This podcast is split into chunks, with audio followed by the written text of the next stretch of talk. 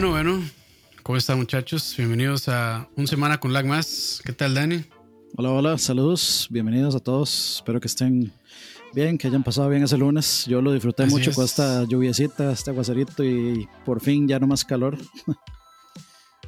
Este, sí, como que ya, ya vamos saliendo de la época seca aquí en Costa Rica. Entonces ya este, empieza a llover, pero muchas veces con calor. Sí, no, no, pero por, hoy estuvo, estuvo sabor, estuvo, Pues estuvo mejor. Sí, sí, sí. Ok, ok. Este, gracias a la gente que nos está viendo ahí a través de YouTube. eh, en vivo, gracias. Y a la gente que también nos escucha luego a través de Spotify, iTunes o lo que sea. Nuestras más sinceras gracias. Y felicitar también a, este, a la televisora de Costa Rica en su, en su 60 aniversario. y a TV más. Putas vendidos. Pero no, bueno, gracias. Gracias por tanto entretenimiento que nos dan. Este, Claro. no, no tiene un efecto sonido ahí de tren. Mae, no, no, no, pero puedo buscarlo para ver. Eh, vamos a poner aquí. El de, eh, el de, Tom- el- Teletica, el de Thomas de Tank Engine. Para ver. No, no, luego iba a poner el de Thomas, pero luego cae copyright. Ahí está, Teletica Canal 7. Ya, complacidos. Pero bueno, empecemos de una con las noticias entonces. Eh, semana, semana ahí relativamente tranquila. Eh, creo que hubo bastantes anuncios, me parece. Entonces, de ahí, empecemos por ahí, de hecho. Eh, y bueno, hubo, creo que, bueno, no sé si hubo más, pero por lo menos hubo tres anuncios grandes, por decirlo de alguna manera. El primero fue que se anunció el remaster de Tony Hawk Pro Skater 1 y 2, que va a estar saliendo el 4 de septiembre para PlayStation 4, Xbox y PC. Eh, yo creo que le, le sorprende a alguien. De no, se iba a venir. De- sí, de hecho, Ahora- lo, lo, lo liquearon. Y también habían, bueno, una, una skater, no me acuerdo ahorita el nombre, Lizzie Armando era, no me acuerdo. Pero había una, una skater este, que básicamente dijo, hey, me llamaron para salir en el nuevo juego de Tony Hawk. Entonces, de, yo creo que también está... Sí. de- eh, yo creo que también por ahí confirmaron rumores. Ojalá sea Next Gen. Ojalá ese juego de, de Tony Hawk sea. Next Gen. No, ojalá sea Next. ¿Cuál? Full- Ah, el nuevo juego de Tony Hawk. Sí. Ah, sí, ok. sí. O- ojalá que sí. Mae, ¿y quién? ¿Y quién este? ¿Quién está desarrollándolo? ¿Activision de nuevo? ¿O Eh, los, otro? yo, yo no sé, yo no sé, porque los que hicieron el último Tony Hawk no fue Vicarious Visions, que creo que son los que siempre No. han hecho los. De hecho, yo creo que ya ni existe Vicar. Bueno, no, sí existe porque Creo que sí. es de, porque este remake es de lo hacen De ellos. ellos, ¿no? Sí, lo están haciendo ellos. Sí, pero eh, la gente de Crash dice por ahí. mm, no sé, no sé sinceramente. O sea, los mismos que hicieron el remake de Crash.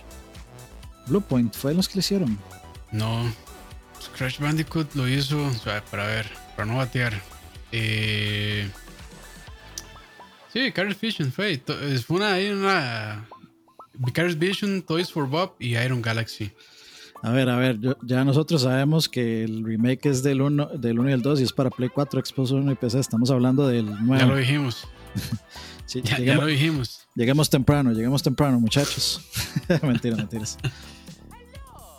Eh, sí, sí, de- Sí. yo, yo, yo- a mí me gustaría que lo, lo que sigue ya sea, sea Next Gen. Yo sí estoy esperando que sea.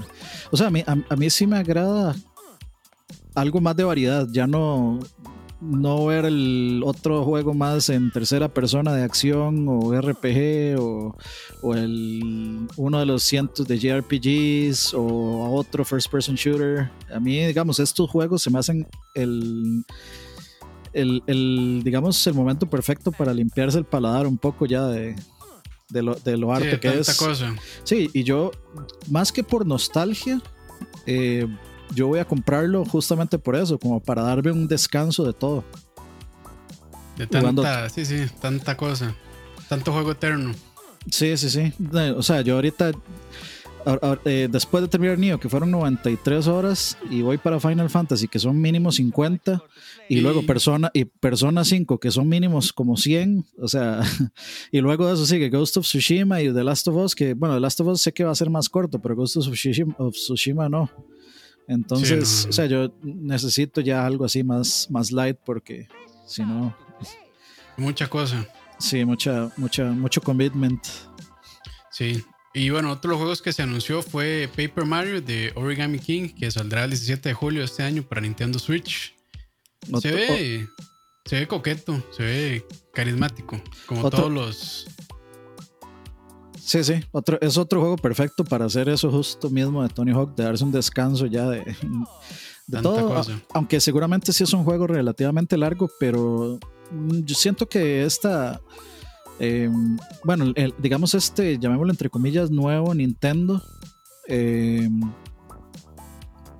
es como más light, entonces tal vez no sea tan, tan hediondamente largo o tan complicado. Entonces, em, o sea, yo sí, yo posiblemente sí lo termine comprando.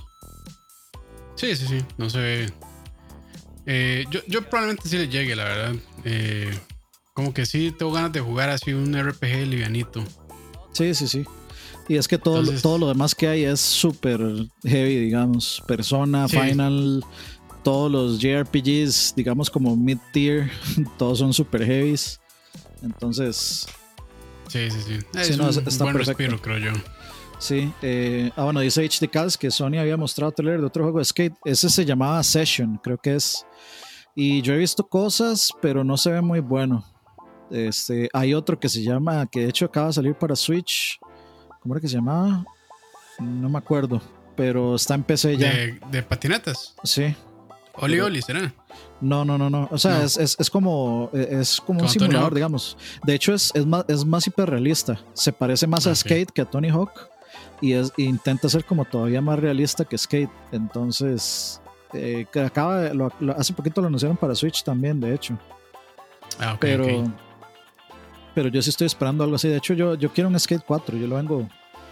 Se lo vengo pidiendo al niñito de, hace. Desde Play 3. Sí. sí, sí. Y bueno, el último anuncio, por decirlo de alguna manera, muy importante fue, bueno, el Mafia 1, el Definitive Edition, que es un remaster que, si no me equivoco, ya salió, o mañana, 19 de mayo. Sí, mañana creo que está con este Mafia 2 y 3 también los remasters en camino. Que bueno, yo no sé el 3 qué tanto remaster necesitará porque salió es de esta 2017. pero bueno, dicen que viene de camino también. Yo vi el video, se ve, se ve muy buen trabajo, la verdad, de remasterización. Bueno, saber eso que dice Emperor de que The Last Night ya tiene plata para seguir, a ver si acaso. Y, y, de Mafia, yo no sé, me, parece hasta raro porque sinceramente yo no sé quién estaba pidiendo un remake de Mafia. Pero. Pues nadie. Nadie. nadie, pero. Nadie. Pero de. Ahí está, de para los que les interesa. Sí, sí, sinceramente no tengo mucho lo menos Se ve, bien, se ve bien trabajado. Yo espero que no la caguen con alguna microtransacción, alguna cuestión de esas. Pero al menos. Ese juego es de 2K, ¿verdad? Se, ve bien trabajado. ¿Cómo? Ese juego es de 2K. Ese juego es de 2K, correcto. Y 2K, bueno, no tiene, no, tiene muy buena este, historia. Sí, de hecho el 3 no le fue muy bien. Eh, como por historia y como por bugs y así. Y, y, es que yo no sé, o sea, ¿para qué jugar ese teniendo GTA, digamos? que ahora todo el mundo lo tiene gratis. Sí, sí. Es un, es un poco más serio también. Sí. Este, yo, sé que sí, es, es, por la ambientación. o sea, creo que en ese tipo de juegos, así como Sandbox, es el, es el más serio, creo yo.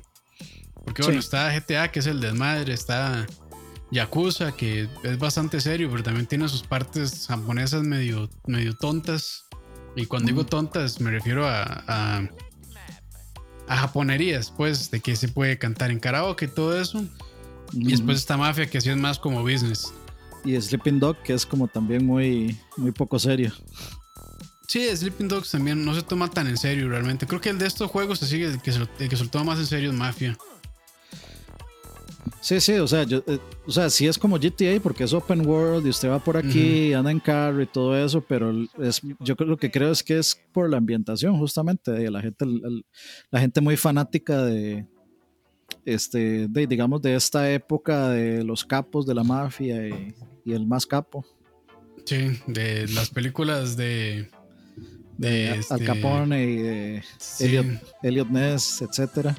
Sí, Goodfellas, todo, o sea, todas las películas de puta, ¿cómo se llama? De Scorsese. Sí. Ah. Sí, Fans de películas de Scorsese probablemente les guste esto. Sí, es, es, lo mismo que digamos con Red Dead Redemption. O sea, a los que les gustan los vaqueros, pues sí. Van a tirar por ahí, van a preferir mucho más eso que GTA, digamos. Sí, sí. Pero bueno, eh, continuamos con el siguiente tema. Y bueno, eh, según eh, Wario64, y si lo conocen, es un, cuenta de rumores de Twitter. Dice que los próximos juegos de Epic Games que van a ser gratuitos es eh, Civilization ¿qué es 6, el 21 de mayo. Borderlands The Handsome Jack Collection, el 28 de mayo. Y Ark Survival Evolved para el 4 de junio. Y bueno, si recordamos la semana que recién pasó, regalaron GTA y nadie pudo se cayó. no, aguantaron los servidores, con justa razón. De sí, que, o sea, GTA no deja de moverse, o sea, no deja mover, no deja mover.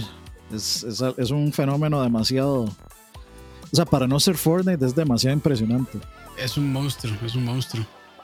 Y todo el mundo se fue. O sea, yo, de hecho, eh, a mí me preguntaron cuándo fue ayer que estaba haciendo el stream de Final Fantasy, creo que, que si bajé el juego en Epic y les dije, de no, porque ya yo lo tengo en Steam, ¿para qué lo voy a tener dos veces? Y entonces me, no me acuerdo quién fue, si está ahí, ahí, ahí lo pondrá. Pero eh, me dijeron, no, hombre, yo lo, yo lo tengo en Play 4, lo, lo tengo en Steam y lo volví a bajar en, en, en, Epic solo porque dan gratis hoy un asunto de, la, de una placa ahí customizable. Pues. Este, legítimo eh, eh, capitalismo. Legítimo Moya. Legítimo Moya. Ah, sí. Saludos a Mullita. Clásico capitalismo, cochino y asqueroso. sí, pero de estos juegos que están anunciando también son bastante pesados. Bueno, por lo menos a los que les gustan los RTS, Civilization 6, bueno, es un juegazo. Y que lo regalen. Es que más Civilization, no sé, a ese juego se le puede meter horas eternas. Bueno, sí, es un juego eterno, básicamente. Sí, sí. Uno puede jugarlo todo el tiempo que quiera. Bueno, si sea por la campaña, pues sí, sí tiene un punto final. Pero tiene muchísimas cosas y hay que ver si también regalan los DLCs. Y si no lo regalan, pues ahí está el negocio, porque los DLCs sí mejoran mucho la experiencia también. No que el juego vainilla sea malo, sino que de los, las expansiones y los DLCs le agregan varias cosillas interesantes. Entonces, pues ya veremos. Y bueno, Borderlands, jugarlo con compas, muy chido, al igual que Ark. Bueno, Dani tiene el stream más largo de la historia de Ark. 12 horas. de hecho, yo tengo ganas de bajarlo para probarlo en PC a ver qué tal. o sea, de fijo es una cosa completamente diferente. y de fijo es mil veces mejor, pero tengo ganas de, o sea, tengo ganas de probarlo. Pero es que sería chido que lo dejen a uno de pasar el, bueno, como hacer eh, Cross save. ¿Cómo sería? Cross save, ajá, correcto. Quién sabe, no creo que si se podrá. Sí, yo no creo que no, porque técnicamente Ark es un juego indie, entonces no creo que tengan el este tal vez el presupuesto para aguantar ese soporte a, todas las plataformas. Es, algo, es una pregunta que de hecho nos han hecho bastante en los streams que, hey, estoy en Switch, ¿puedo jugar con ustedes? O, hey, este, mm. está jugando en PC, está jugando en dónde está jugando. Entonces... Pero no, no, se puede, ¿verdad? Sí, no, no, hasta donde yo sé no se puede. No sé si tal vez en Xbox y PC, pero al menos con Play y Switch, mm, creo que no. Ok, ok. Bueno, ahí los tienen los próximos es un rumor, eh, casi confirmado, diría yo. Eh, entonces, si cambia, no se echen las culpas. Ya estamos aquí haciendo la salvedad de que no es, nada confirmado hasta el momento. Y bueno, siguiente tema: eh, Unreal versión 5, revelado en una demo de que supuestamente estaba corriendo en el PlayStation 5. De una vez aclarar que, que corre en el PlayStation 5 no lo hace exclusivo es un motor que corre en lo que usted le ponga. corren celulares, corren Switch, corren todas las consolas, corren PC. Entonces, si todavía, bueno, creo que las personas que nos ven son bastante educadas en esto, pero si no son educados en esto, sepan que Unreal 5 va a correr en todo y no solamente en PlayStation 5. Eh, sí. Y sí, dejando eso de lado, pues se ve impresionante. impresionante. Hasta, parece increíble que haya que hacer esa aclaración. Sí, o sea, yo vi cada comentario de fanboy que uno dice como, madre, qué pendejos que son, qué idiotas. Pero ya, aprendí que en red mejor no pelear. No, no, o sea, esto, ha sido un caquero tremendo, tremendo. Este. Y, es una lástima porque le quita, le quita lo bonito a la presentación. Este dice ya salió Campos de fanboy de Xbox. Sí, sí, este, aquí. De hecho, este stream lo estoy, haciendo a través de, de un Xbox, por si no sabían. Pequeño tip ahí, se puede, es muy bueno para streamear el Xbox. Eh, pero sí, o sea, a mí me, o sea, claramente es muy impresionante y, y, lo que, lo que, no solo por cómo se ve, sino lo que promete hacer ese, ese motor, pues es, es muy, muy, muy importante y realmente puede ser muy revolucionario para la industria. O sea, puede ser de esas cosas que hagan saltar la calidad de los juegos, digamos la calidad en el sentido de, de experiencia también. Eh, especialmente, digamos, si se da todo esto que se habla sobre la muerte de los de, los este, loading times y la muerte de, del fast traveling y todo esto, pues eh, de todo esto va a contribuir y, y nada, nada de lo que habían mostrado hasta ahora Next Gen me había impresionado al punto de que me impresionó esto, que bueno, sí es un demo. Eh, si está corriendo en PlayStation 5, yo diría que no, no veo por qué no. O sea, no veo por qué no podría estar corriendo en eso. Creo que más bien ese es el punto de jactarse de que lo está haciendo. Y, y, sí lo creo, porque ya eh, Unreal ha, mostrado cosas, digamos, por ejemplo, el. ¿Cómo se llama? El demo que se llamaba Elementals, creo. Em, pues resultó bastante similar a lo que obtuvimos en la generación. Entonces, yo, yo lo, sí lo veo totalmente factible. O sea, no, no, no, siento necesidad de cuestionar si eso está. O sea, como llegar a decir, no, eso de fijo no estaba corriendo en un play. No sé. Sí, no, no. Eh, eh, claramente hay que esperar y es un demo, pues, muy controlado, creo yo. Eh, de hecho, es algo que hablamos también en el contratiempo esta semana, por si quieren verlo luego, cuando salga. ahí, por cierto, también le metieron una cagada a todos los fanboys. no fui yo, otra persona, ahí lo verán. Pero, eh, bueno, no mostró nada de ray tracing. A propósito, entonces, pues, eh, era terrenos secos, no había como muchos reflejos y cosas así. Todavía falta como ver ese tipo de cosas en Real 5. Pero de lo que va, está muy bien y básicamente se concentra en dos tecnologías, por decirlo de alguna manera, nuevas. Bueno, no nuevas, sino maneras de cómo trabaja el, el, motor. Una es Lumens, que es bueno, toda la parte de luces, sombras, eh, muy, muy avanzadas. Toda la parte de cómo se proyecta la luz en materiales, este, en terrenos y demás, y cómo rebota la luz. Mm, no estoy diciendo ray tracing, sino cómo reacciona la luz eh, de manera, digamos, natural, o como se haría en la vida real, algo así. Y la otra tecnología es Nanite, que es básicamente, pues, eh, cómo estar renderizando polígonos, triángulos y demás. Bueno, más que todo triángulos, entonces pues eh, escenarios muy muy complejos. Eh, tengo entendido que bueno, son más sencillos de renderizar por parte del motor. Y aparte que también le da herramientas a los desarrolladores para poder pues mover información que están trabajando en otras aplicaciones como ZBrush y demás para importarlas en, en este Unreal.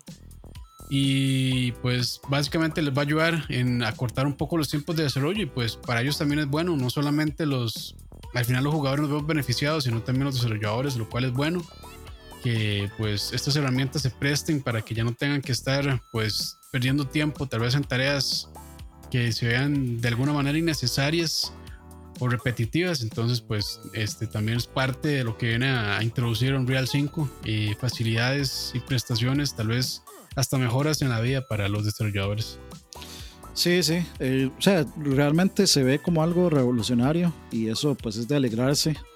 El, el, demo sí es muy impresionante y todo. Em, tiene pinta, tiene pinta de ser un juego de Sony, de hecho. Tiene bastante pinta de ser un juego de Sony. Tiene como ese. Tomb Raider. Sí, como, como, como un look. De hecho, se parece así como medio parecido a, a Horizon, como medio influenciado.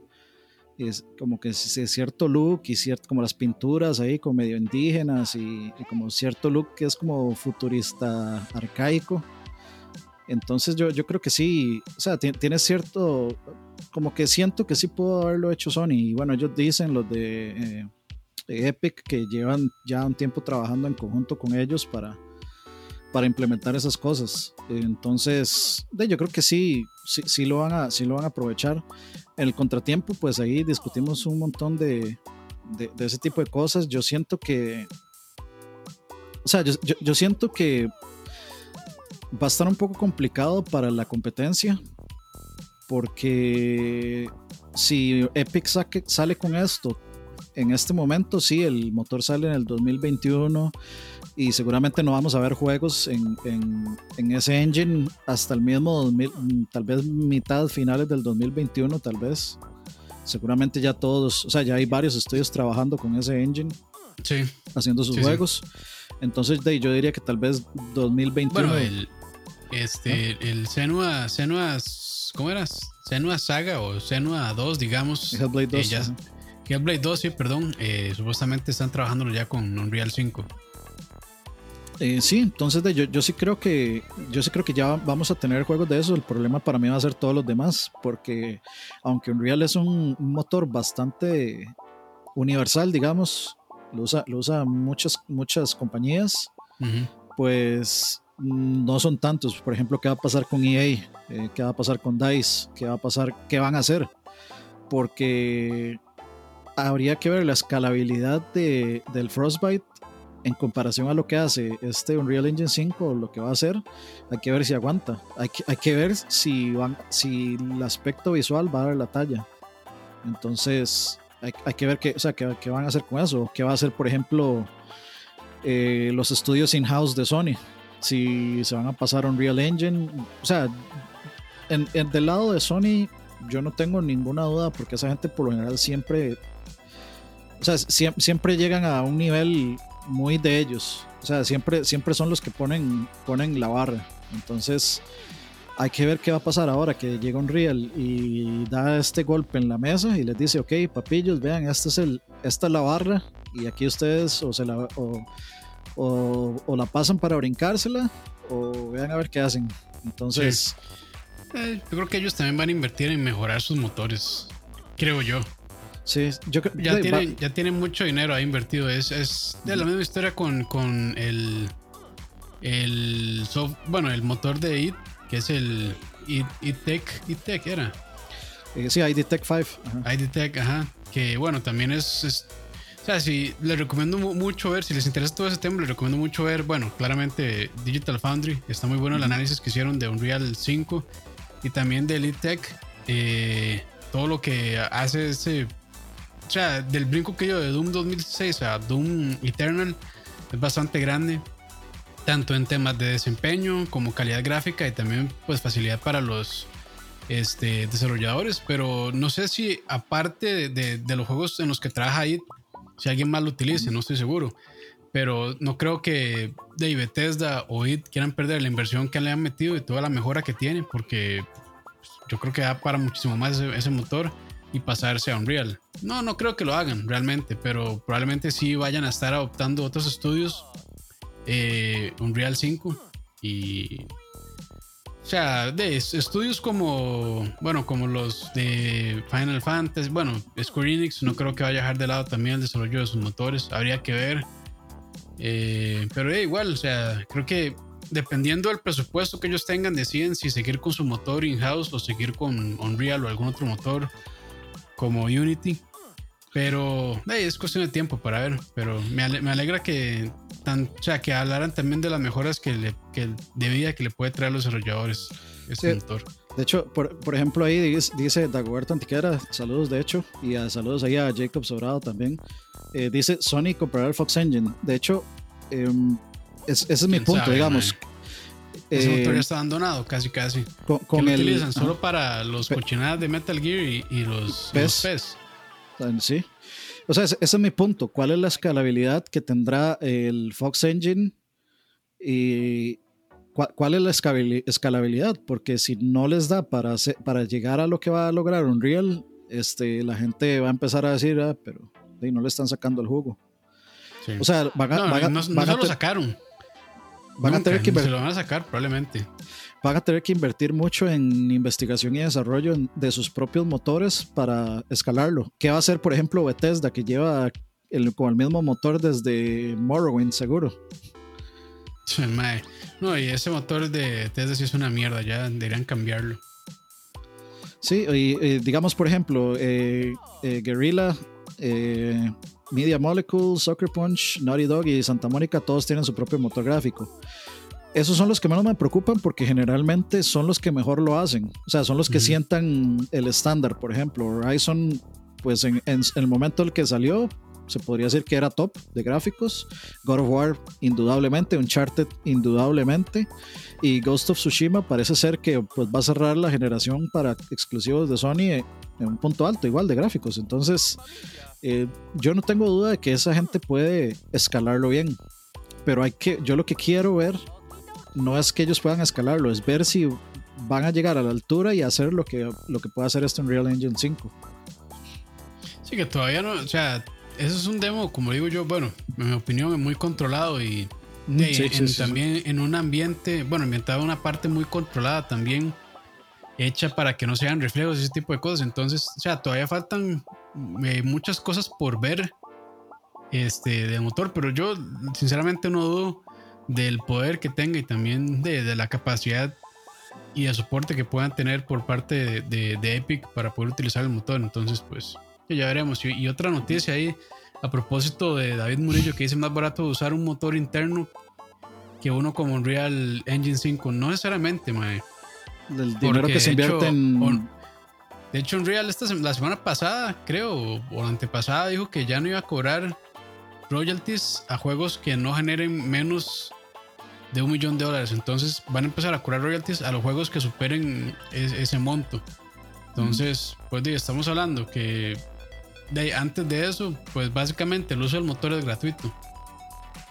No, y, mm, creo que nunca va a ser más, más eh, barato el invertir en mi investigación y desarrollo de un motor. Es carísimo, es carísimo.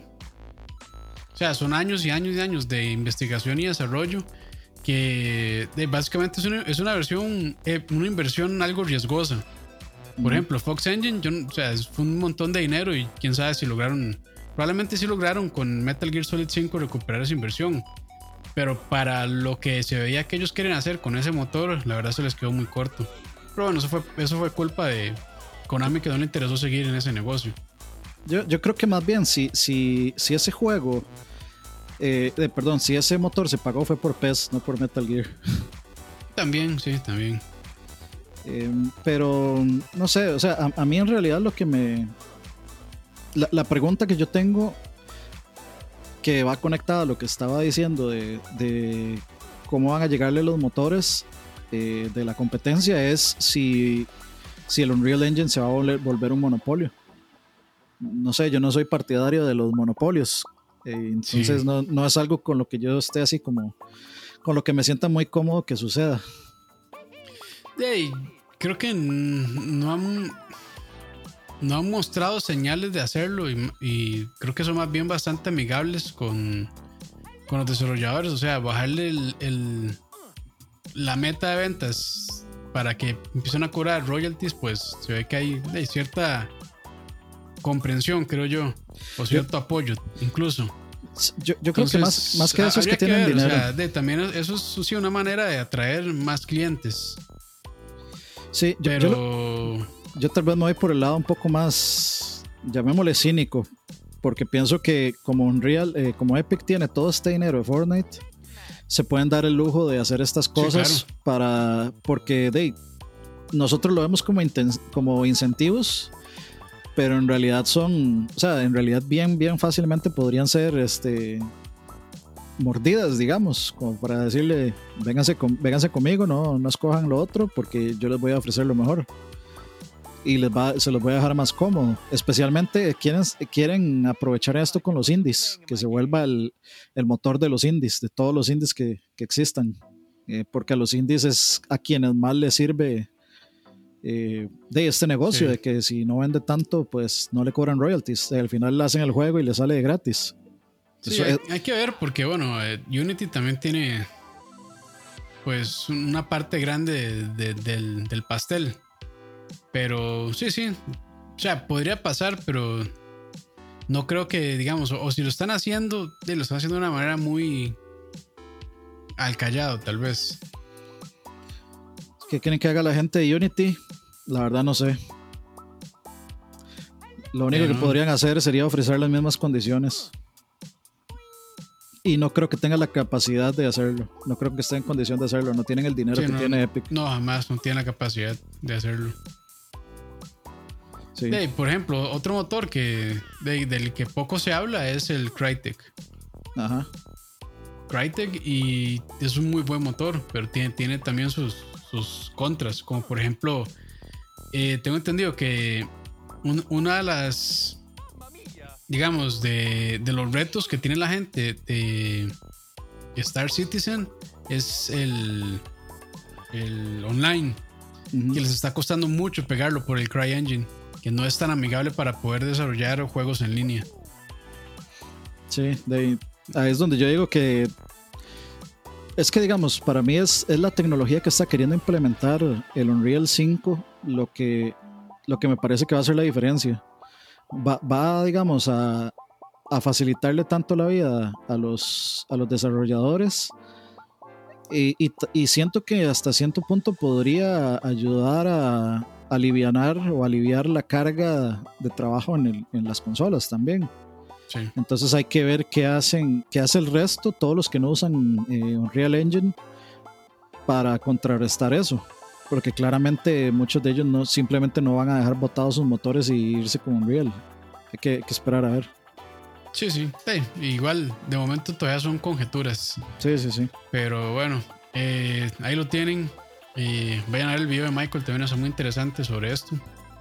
Porque bueno, nosotros claramente, bueno, yo no soy experto en ninguno de estos temas. Entonces, vayan a ver a alguien que sepa. Saludos a Eric. Saludos, sí. De hecho, sí, saludos al montón de gente. Bueno, un montón, digo yo. 48 personas. Normalmente no hay tantas personas viéndonos hasta ahora. Pero bueno, muchísimas gracias. Gracias, gracias. Eh, bueno, la semana pasada también se anunció, bueno, se mostró un nuevo gameplay de Ghost of eh, Tsushima. Eh, de hecho, nosotros hicimos un video reacción, por decirlo de alguna manera, eh, en el momento que estrenaron el video. Entonces, pues ahí pueden ver nuestra reacción en tiempo real, por decirlo de alguna manera. Y eh, pues se ve bien el juego, la verdad. Sí, me pareció muy tirado a, mecánicas al estilo Assassin's Creed, que como dije en ese momento no me parece mal. Eh, pero tampoco siento como que esté proponiendo nada nuevo, aparte de la ambientación que se ve muy, muy chiva en esta isla de Tsushima. Y bueno, este Japón feudal creo que es. Entonces, eh, pues sí, ahí pueden ver nuestra reacción. No sé, ni si decir algo más. No, no, este. Creo que a, mí era lo que esperaba. Me gustó mucho la parte, la parte visual, muy, muy linda. Me gustan mucho los, los colores, etcétera. Y aparentemente, o sea, como se, lo están tomando muy en serio, como es como muy realista, entonces todo eso me gusta, me gusta la aproximación de, de tener pues, em, digamos un, por decirlo de una forma, un Way of the Samurai y Way of the Ninja. Hay que ver si eso va a funcionar como en Infamous, que es digamos un... Porque, digamos, hablan que, que la forma del ninja es como la forma del deshonorable eh, fantasma, Ghost. Entonces, quién sabe si, si, si es que uno va a, elegir hacer las cosas, o sea, si, la, forma en que uno hace las cosas afecta el mundo. Y eso es algo que no le lo de Assassin's Creed, Dayma, vaya juegue los nuevos y hablamos después. Sí, sí, sí, o sea, sí, sí tiene cosas de Assassin's Creed y de Batman también. Muchísimo tiene, muchísimo. Sí, sí, sí. Pero bueno, vaya jueguelo y después hablamos. porque ahí ahora ya no se puede criticar a ningún juego de Sony. Sea, no es una crítica, nada más estamos diciendo cuál es el feeling que uno tiene. ¿sí? Es, el feeling que a mí me dio, ma. Si, si, si, nadie le ve nada a Assassin's Creed, pues cada, quien, cada quien quiere ver lo que quiere ver y ya. Sí. Eh, para ver, bueno, la noticia creo que yo más fuerte se parece más a Nio, tampoco, pero bueno. Eh, Bethesda eh, incluyó lamentablemente de nuevo anti-cheat, que no hay que este, confundirlo con el anti-tamper. En Doom Eternal y los usuarios, como siempre, respondieron con review bombing. Eh, aclarar que esto solo es para los usuarios de PC, eh, tanto los que están jugando en el launcher de Bethesda como los que están jugando en Steam. Y pues bueno, eh, mm, hay un par ahí de cosillas que dejan pensando. Voy a leer aquí rápidamente un, poquito de lo que hace. ¿Perdón? leanlo. Leanlo. Este, bueno, sí, entonces solo afecta a usuarios de PC de momento. Este, y parece que este anti-cheat de nuevo destruyó completamente la versión de Linux. Es injugable de momento. Algunos problemas que fueron introducidos por esta vara fue eh, blue screens y problemas serios de desempeño también, como bajos frame rates, stuttering, tiempos de, carga prolongados, que el juego a veces no arranca. Y ahora, ¿por qué la gente está tan enojada? Básicamente es porque eh, este de nuevo anti-cheat interactúa directamente eh, con el kernel de Windows. Entonces, pues tiene muchísimos más privilegios de los requeridos por un programa como este. Y además de que opera y tiene control, bueno, podría operar y podría tener control sobre el sistema operativo eh, pudiendo ver todas las actividades del usuario, causando errores, recolectando información personal y confidencial y también abriendo portillos para los hackers. Y bueno, recomendaciones de momento es, si no están jugando, pues desinstálenlo. Y de hasta nuevo aviso para ver. Claramente esto no está pues confirmado, ni tampoco pues la gente se ha quejado por pérdida de información o hackers, cosas así, de momento. Pero eh, sí queda bastante la duda de por qué este sistema anti-cheat tiene que operar en el nivel cero del kernel directamente con el sistema operativo, teniendo tantos privilegios y tantos accesos al sistema. Sí, ni que fueran antivirus, digamos. Sí, no, no, no. Bueno, y después salió de nuevo diciendo que el sistema, pues realmente no es invasivo, pero lo cual es mentira porque está operando en, el, en, en la capa cero junto con el kernel, entonces eso es completamente invasivo. Y lo que ellos dicen es que este, correr a nivel de kernel es muy común en este tipo de programas anti-cheat. De hecho, como para que tengan una idea, bueno, primero, que he dicho que lo terminé a tiempo. segundo, yo no sé si fue, ahora que lo pienso, yo no sé si fue de nuevo, porque el, juego a mí me había servido flawless, pero en, el, en el final scene, en la última misión, yo estaba como en, digamos, en el último encuentro antes de Icon of Sin eh, yo entré y tiré un, un, shot de BFG y me crasheó el juego. Y digo yo, y sí, habían, tanto, habían tantos más, habían tantos más que la compu no le dio. No es, tan poderosa esa arma que me destruyó la compu también. Me desinstaló el juego y todo. Eh, eh, disparé la BFG y la vara me empacó todo el, el collector si lo envió de vuelta a Amazon. Sí, sí.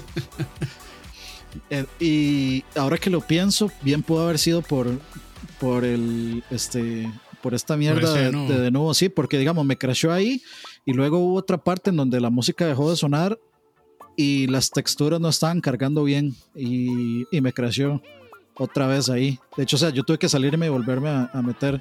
Solo esas dos partes, por dicha, me dio problemas. Em, pero sí creo que eso fue después justo de esa actualización, que de hecho eh, el antivirus mío me lo bloqueó. Me lo bloqueó como si fuera un mm. Virus. Sí, porque detectó ahí que generó errores probablemente.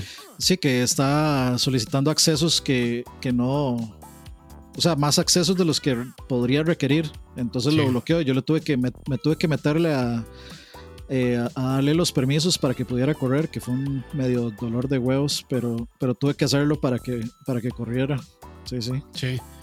Eh, lamentable con, con, este juego que no, no, salió librado de polémica. Bueno, el primero fue con Mick Gordon, de eso de hecho conversamos la semana pasada. Y bueno, ahora esto. de no sé, este Bethesda realmente que, bueno, Bethesda y software también, me imagino que bajo presión de Bethesda lo hicieron. No sé qué necesidad hay de que un sistema de anti-cheat, bueno, yo esto sí no sé nada, entonces pues si, si pues, sientas el libro de corregirme, estoy diciendo una caballada, pero creo yo que es mejor que ese tipo de cosas corran a nivel de servidor que corran a nivel de usuario. Me parece que sería más seguro, sin conocer nada de la topología y cómo funciona ese tipo de cosas.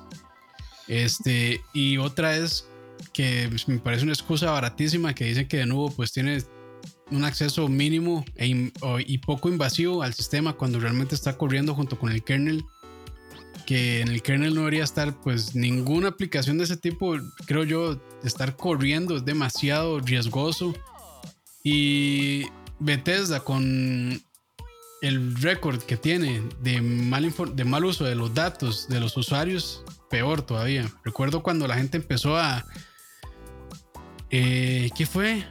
Con, con aquella bolsa, creo que empezaron a pedir que se las enviaran a sus direcciones y toda esa información junto con o sea, la dirección física donde iban las personas y el número de, de, de, casa y demás y todo ese tipo de información que es muy confidencial, sobre todo en Estados Unidos, se les liquidó, entonces pues peor.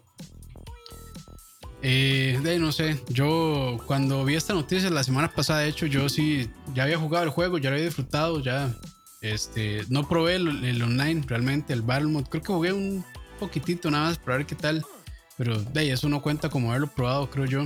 Yo, yo sí lo jugué, yo le di como unas 10, 15 partidas tal vez, que digamos ese es mi punto, o sea, meten esta, este, esta eh, seguridad fuertísima para un multiplayer que sinceramente no está jugando mucha gente.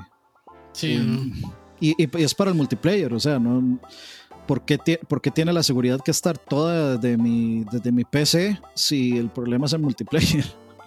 o sea, si, si lo que no. Si eh, ese, digamos, e, e, ese, esa actualización de, de nuevo era enfocada en el multiplayer no era enfocada en el juego en sí. Entonces, ¿para, para qué le cargan, para qué recargan mi PC en vez de recargarse los, o sea, poner la seguridad de lado a ellos?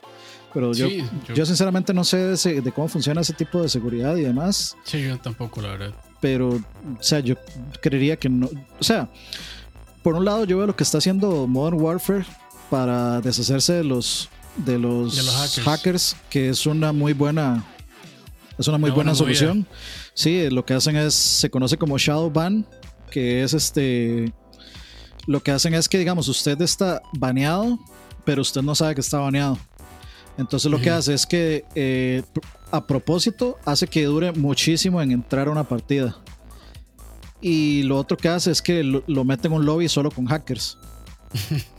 Entonces. es más poderoso.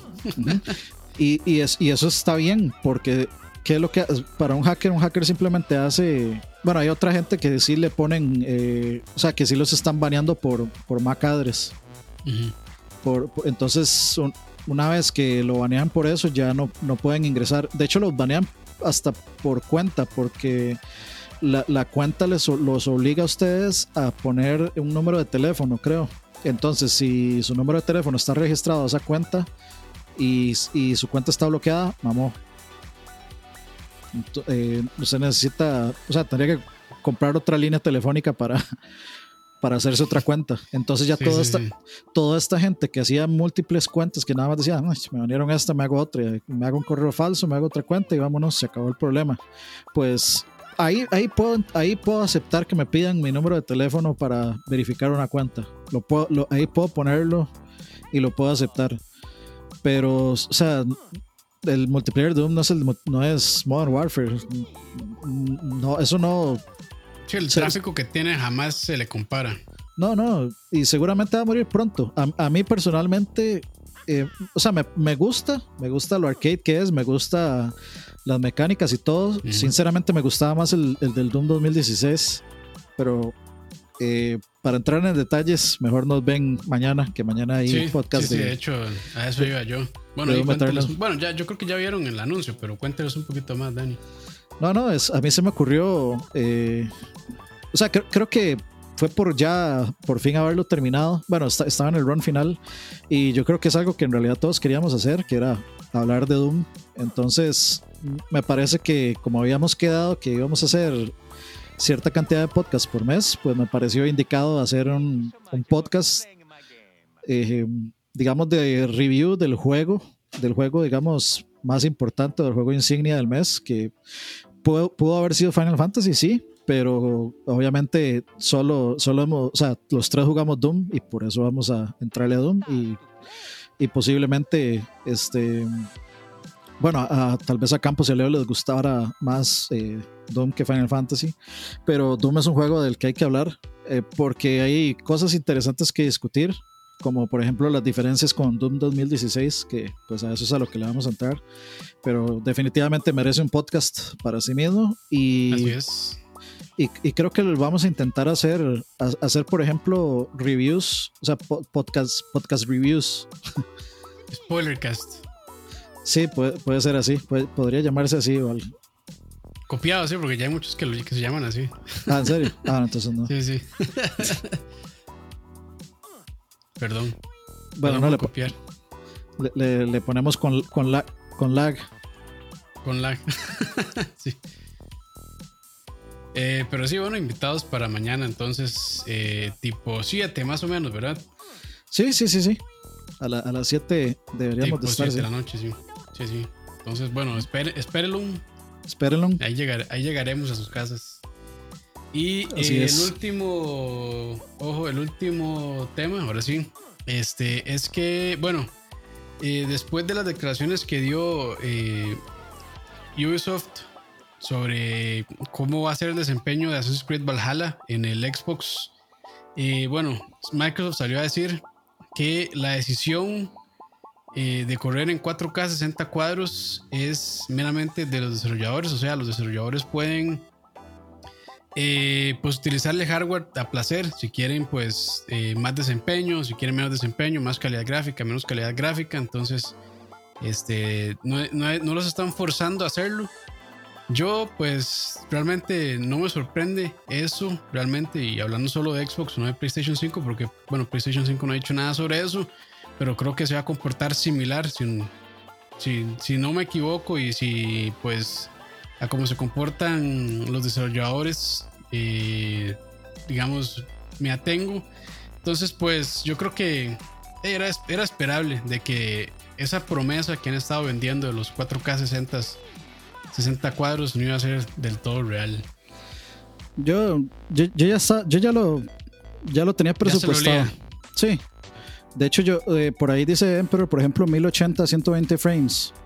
A mí eso me parece curioso por varias cosas. Eh, y, eso, digamos, creo que sería lo, lo positivo de, de, que Campos y yo tengamos un, podcast y que tengamos un programa donde damos opiniones, porque Campos está en el campo de que, digamos, él preferiría 1080-60 que 4K30. Y yo estaría en el campo más de que para mí estaría, o sea, yo no me devolvería a 1080 si me corre 4K30 bien. No sé, ¿cómo lo ve Campos? Es muy subjetivo, la verdad. Es muy, muy subjetivo. Eh, lo que pasa es que sí, siento que están vendiendo, eh, pues están seteando igual las expectativas de las personas eh, incorrectamente. Porque sí, hay, juegos que realmente no se ocupan 60 cuadros y se pueden jugar muy bien a, 40, a 30. Entonces, pues, es muy subjetivo y no me voy a poner a discutir. O sea, para mí la mejor experiencia, y puedo decirlo objetivamente, es a 60 cuadros, independientemente de la resolución. Pero digamos, yo prefiero siempre más de 60 o 60 que correr abajo de eso. Pero, hey, como digo, es, son cuestiones subjetivas y bueno, muchas personas que tal vez juegan más en consola, pues incluso llegan a jugar a 60 y pueden que se sienta un poco extraño si no están pues acostumbrados a eso o hasta más. Entonces, pues, bueno, ya, ya veremos. Lo que pasa es que sí, eh, yo pensé que esta iba a ser la generación que realmente iba a prometer que por lo menos todos los juegos AAA iban a ser así, pero ya vemos que no. Lo que pasa es que con juegos de mundo abierto es más difícil también. Sí, yo, yo, yo le entro por ahí. Por lo menos 1440 a 60 debería ser 100% lograble. para un juego como Assassin's Creed. Que... Lo que pasa es que las pantallas no tienen esa resolución, güey. O sea, las pantallas de 1080 saltan a 4K. Sí, correcto. Hablando, ah, de, televisores, no de monitores de PC. Exactamente, y a eso es a lo que iba. Hay muchas de estas tecnologías que podrían ser compatibles con las consolas, como el Hertz, por ejemplo, que no son estándares en las teles. Sí. Entonces se, se, van a desaprovechar hasta cierto punto, a menos de que uno se compre un tele que legítimamente le saque provecho. Y no, que, no que a veces, digamos, uno se compra un tele y tiene 240 Hz de, tasa de refrescamiento, pero no son reales. Son de, son de mentiritas. Interpolados, sí, interpolados. Que es horrible esa vara, por cierto. Entonces, o sea, yo con 4K30 estoy bien, porque para mí es lo siguiente. Eh, yo estoy, al menos yo ya estoy acostumbrado a 1080 ahorita. Y con 30 yo he jugado bien, he jugado bien Sekiro, he jugado bien God of War, he jugado bien Uncharted, todos los he jugado bien y jugaré bien The Last of Us 2 seguramente y Ghost of Tsushima. Entonces, yo ya estoy acostumbrado y yo no lo siento mal por la, por, justamente por la costumbre. Objetivamente hablando, 60 frames es una mejor experiencia, totalmente. Lo que pasa es que tal vez ellos salen a decir, no, es que esto, y es que también es un poco, no, no es solo que ellos salen a decirlo, o sea, ellos, ellos salen a decir, por ejemplo, la consola es capaz de mover hasta, hasta 8K y la gente es la que toma esos comentarios y los desvirtúa un montón. Eh, sí, es culpa, es culpa de las compañías por salir a decir esas cosas, pero también la gente es muy bruta para analizar. Para analizar la información que les, se les está dando. Entonces. Yo quiero, yo quiero preguntarle a Emperor, dice los Samsungs o LG gama media para arriba 1440p. mande el, mande el, bueno, el, el modelo. El modelo para verlo, porque yo sinceramente no he visto teles HD TVs, o sea, dejando los monitores por fuera, yo no he visto HD TVs 1440p. No, yo tampoco. O sea, son. O sea, y, realmente, y, o sea, y esa vara es. En mercadeo, vender un HDTV 1440p eh, sería un dolor de cabeza. Sí, horrible. No, es un, suficiente upgrade. No, ma, es que digamos, le dicen, ah, es que, por ejemplo, ma, 720, bueno, HD, ahí está. Full HD, más fácil, 1080. Y después está el Ultra HD, que es 4K. Pero ma, en medio está e, esas, esas resoluciones que es muy difícil definirlas, por lo menos. Y en creación de contenido casi que no existen. Nadie, nadie renderiza videos en esas resoluciones. Eh, entonces, no sé. Bueno, pero ese, ese Samsung es 4K, no es 1440p. Sí, ma, ese, ese Q90R es 4K, ma. Sí, que, no, es lo mismo. A usted se lo venden como un tele 4K. Lo que estamos diciendo es que usted no le van a vender un tele 1440p. Ah, no, es, es, que el problema es que usted le dice, ah, no, este tele es 2K. pero mucha gente cree que 2K es 1080, cuando realmente 1080 no es 2K. Entonces, eso es digamos, en mercadeo vender 1440p es un dolor si no es hablando de, nada más televisores, no de, no de monitores. Pero bueno, eso es un tema completamente aparte. Sí, o sea, si el, si el, tele podría soportar 1440p, es distinto a que el tele sea 1440p. Sí, sí, es, distinto. Es, el marketing es, es, diferente porque ese Q90R jamás se lo, eh, te, lo van a vender como un tele 1440p, te lo van a vender como un tele 4K. O sea, y, ya, y ya dimos el salto a 4K. O sea, yo realmente no veo necesidad de que una compañía se meta en esas resoluciones extrañas. Sí, sí. Lo que, lo que pasa es que sí, va a soportar esa resolución, pero mercadotécnicamente ninguna. se, ve horrible, mae.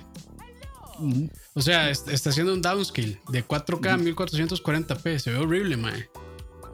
O sea, yo hago eso con una pantalla de PC de 1440p y la bajo a 1080, mae, se ve todo borrosis, borrosísimo. Y más un tele que no tiene tan buen escalador. Todavía, todavía que diga 2K, podría creer que existen. Porque 2K se pueden vender como dos veces, o sea, lo venden como dos veces HD. Eh, no, 2K en, Mercadotecnia es 1080, básicamente. Ok.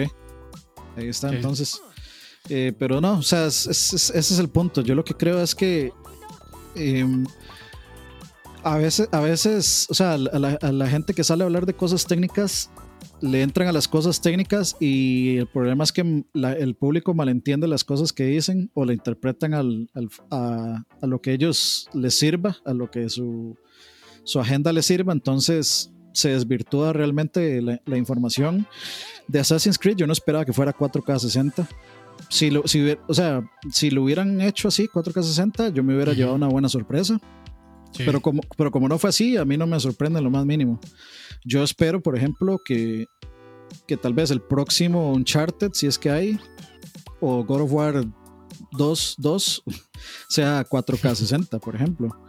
Eh, pero, o sea, sea, va a ser 4K, 4K30, perdón, pero haciendo uso de todo este montón de tecnologías pichudísimas que están, eh, implementando ahorita. Ojalá sí.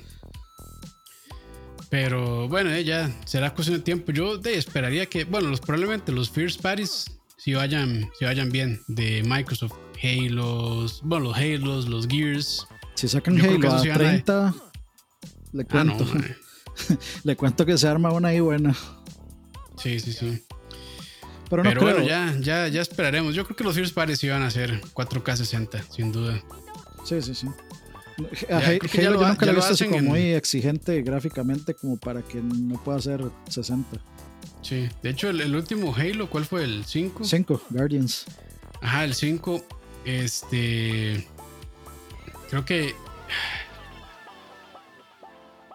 Había visto un video, no sé si, no sé si estoy mamando, probablemente sí, pero corría 60, pero tenía, tenía muchas cosas recortadas por lo mismo para poder aguantar esa, esa tasa de refrescamiento. Pues bueno, ya, ya veremos. Es una buena pregunta que hace Mandri. ¿1440p 144 o 4K60? No, 1440 144. competitivamente, ese es como el setting. Eh, digamos, 1440 144 Hz. es como, es como el, el, sweet spot. Sí, aparte que. Bueno, ya mover 4K no es tan difícil, la verdad con una, con una 2070, una 2080 lo hace, lo hace bien. Entonces ya eso ya, de eso no es, eso no es conversación. Pero más, es que sinceramente, para mí, o sea, irme atrás a 60 para mí sería, ser muy, sería muy difícil. Sí lo siento mucho. Sí, es que cuando uno se acostumbra... Uno sí se, mal acostumbra realmente. Intenten volver a 720. Yo ni en YouTube puedo ya. A mí me, dan, ganas de vomitarme a ver 720 en YouTube. Sí, sí. Pero bueno, este, hemos llegado al final de las noticias. Eh, gracias a todos por acompañarnos. Vamos a mandar saluditos. Eh, saludos Rafa, Emanuel Vega, Emperor, eh, Sergio Pumpi, Alejandro Arruda, ADX, a Mandre, Cristian Peralta, Dablacid, Juan José Alvarado, también andaba por ahí Saúl, HD Cals, vamos a ver qué más, José Wolf. Eh, Hiyataka Miyazaki, como siempre, gracias. Jacob, Jacob Sobrado, creo que así se dice, sí, Jacob. Eh, son los que han estado escribiendo. Eh, Cristian Rosales también. Ahí están. Bueno, ahí muchas gracias. También por andar aquí. Y Erifu, Erifu, no sé. Pero bueno, saludos muchachos. Gracias por acompañarnos. Recuerden, mañana, si están viendo en vivo, recuerden, mañana a las 7 vamos a estar haciendo el programa especial sobre Doom. Dice Saúl, yo ya le había saludado, pero bueno, saludos de nuevo a Saúl. Eh, y a la gente que nos escucha por Spotify, pues también hay pendientes que de ese programa de Doom. Yo creo que se va a poner bonito, entonces pues eh, ojalá que a ustedes les guste también. Saludos a, saludos a Emma, aunque ya lo saludé en la tarde ahora que estaba streameando unos juegos de VR en Twitch. Entonces, ah, ya, como por tercera vez que saluda a Emma, pero saludos. Está bien, está bien. Eh, y no, muchachos, nos vemos mañana en, la nochecita para, para, hablar de Doom largo y tendido, como les gusta. Acuérdense ahí de darle like al video, suscribirse si no se han suscrito, compartirlos, eh, compártalo ahí si tienen alguna comunidad de videojuegos o algo así. Este, les agradeceríamos que, que lo compartan ahí, eh, pues para hacer crecer la comunidad y hacer crecer el canal. Así que. No les vamos a pagar nada, pero este, les agradecemos con besos virtuales y abrazos. les prometo poner más comandos en Twitch si lo hacen. Está bien. Bueno, muchachos. se cuiden, pura vida. Pura vida. Chao.